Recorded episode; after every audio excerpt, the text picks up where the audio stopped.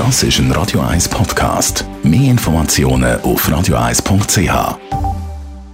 Der Wohntipp auf Radio 1 wird Ihnen präsentiert vom Hauseigentümerverband Schweiz. www.hev-schweiz.ch und beim Wohnen in der Mietwohnung, da läuft nicht immer alles rund. Es kann Konflikt geben bei den verschiedenen Parteien. Thomas Oberle, wo gibt es die meisten Probleme? Wo sind so die kritischen Punkte?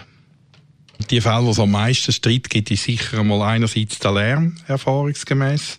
Dann andererseits hat man häufig ein Problem mit der Unordnung im Stegenhaus oder im allgemeinen Teilbereich in einer Garage, wenn dort jemand Kindervelo und Kinderwagen rumstehen lässt. Die Wäschküche ist ein, äh, Gebiet, wo man häufig Streit hat. Und ab und zu selbstverständlich auch das Thema Gerüche. Äh, da hat man häufig Beschwerden, wenn ein Mieter mit ausländischen Gewürzen kocht, die im Schweizer nicht bekannt sind. Das kann tatsächlich sehr stark schmecken, aber jetzt gerade bei den Kochgerüchen muss man natürlich sagen, kann man praktisch nichts dagegen unternehmen, wenn es einem nicht gefällt. An was müssen sich die Mieterinnen und Mieter halten? Ja, sie müssen sich ja grundsätzlich an Bestimmungen in Haus- und Wäschordnung halten. Die Wäschordnung ist sicher etwas Wichtiges, dass man dort daran denkt, dass man äh, die Wäschküche sauber hinterlässt, dass man dann, wenn der Wäschtag fertig ist, die eigene Wäsche äh, entfernt. Da gibt es halt viel Konflikt, wenn man dann die Wäsche lagert, wenn der andere Mieter den, den Trockenraum nicht kann benutzen kann.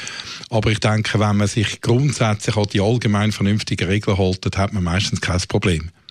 Jetzt gibt es ja vielleicht die Situation, dass sich, äh, jemand, ähm, dass sich nicht nur jemand stört, sondern dass sich jemand bedroht fühlt, eine Mieterin oder ein Mieter. Wie ist da die Situation? Ja, da habe ich mal eine konkrete Anfrage gehabt, wo eine 75-jährige, sehr aggressive Dame äh, Mietparteien zu sich in die Wohnung eingeladen hat und dann, dann dort verschiedene Messer vorgeführt hat und tatsächlich droht hat, sie würde zustechen, wenn sie sich belästigt fühlt. Und das hat dann dazu geführt, dass sich die anderen Mieter, vor allem Frauen, unwohl gefühlt haben. In so einem Fall wird es dann schwierig, oder? Polizei holen kann ich ja erst dann, wenn tatsächlich eine konkrete Gefahr besteht. Also nur das Zeigen von einem Messer, wo jeder Mann in der Küche hat, lange da vermutlich nicht. Was kann der Vermieter machen? Ja, der Vermieter wird äh, müssen intervenieren in so einem Fall. Also wenn da an dieser Geschichte etwas wahr ist, habe ich jetzt bin davon ausgegangen, das ist kritisch, dann muss er etwas unternehmen. Der Vermieter muss allerdings wissen, dass er gegen gefährliche Personen nichts direkt kann unternehmen kann, muss ein normales Mietverhältnis äh, künden. Er kann nicht außerordentlich künden, weil das unter Umständen nicht durchkommt. Und eine normale Kündigung heisst, er muss eine Frist von drei Monaten einhalten. Das geht alles lang.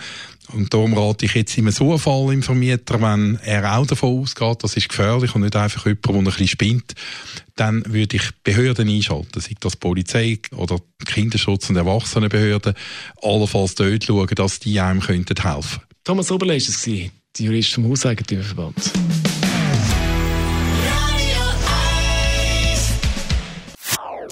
Das ist ein Radio 1 Podcast. Mehr Informationen auf radio1.ch.